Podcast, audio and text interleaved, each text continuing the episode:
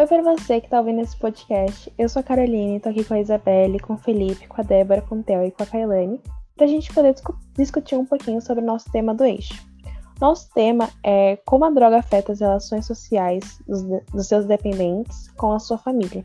E a gente vai falar um pouquinho sobre as nossas experiências e o que nos levou a escolher esse assunto. Bom, um dos principais motivos que me fizeram optar por esse tema, assim como os outros, foi o número de jovens que anda consumindo álcool e drogas, tanto ilícitas quanto lícitas, na pandemia, que aumentou muito, muito mesmo.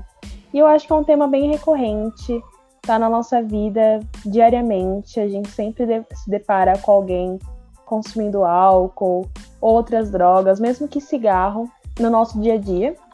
E a gente tem contato com isso desde sempre acho que muitos jovens, por conta disso, acaba tendo. consumindo essas coisas desde cedo e se tornando um adulto meio que problemático com o passar dos anos. É realmente, Carol, e, e eu tenho exemplos disso dentro da minha família. É, onde essa pessoa ela é dependente, ela é alcoólatra e ela não tem condições mais de morar sozinha. Hoje ela tá tá sóbria, ela faz um bom tempo já que ela não bebe. Porém, essa pessoa já passou diversas vezes pela morte, muito perto da morte. É, ao ponto de ficar no hospital e não darem mais chance de, de vida para ele. E por algum milagre ele, ele conseguiu sobreviver, porém hoje ainda traz sequelas e grandes problemas para a família. Ele tem que morar com a mãe e e acaba sendo bem desgastante.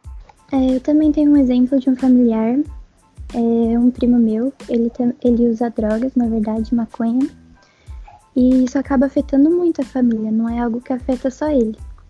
Então, em relação ao uso de drogas em uma grande quantidade, ele pode causar overdose, que vai alterar gravemente o funcionamento dos órgãos, como pulmão, coração, e podendo até provocar a morte.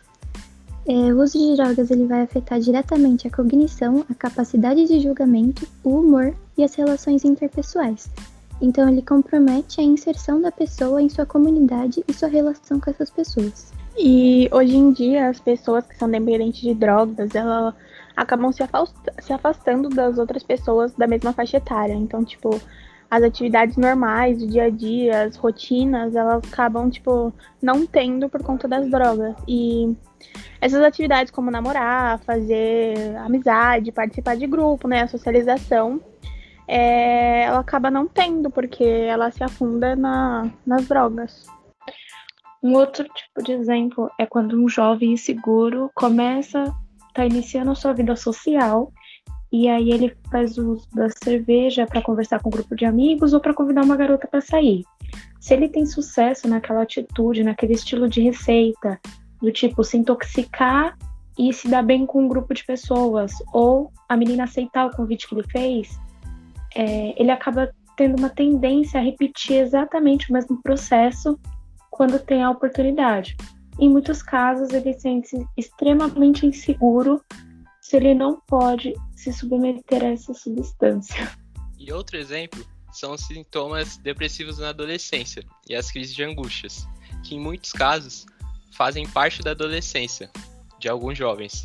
Esses também são fatores de riscos, porque assim, o jovem que está triste, desanimado ou ansioso vai buscar alguma atividade ou coisa que vai ajudar ele a melhorar.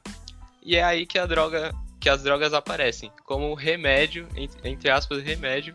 Ou seja, esses adolescentes usam a droga como uma tentativa de se automedicar. Obrigada por ter ouvido esse podcast. É, a gente espera que você tenha se entretido um pouco com o que a gente falou e entendido os nossos motivos para ter escolhido esse tema que é tão atual e tão cotidiano. A gente se vê no próximo. Beijos, Beijos. tchau.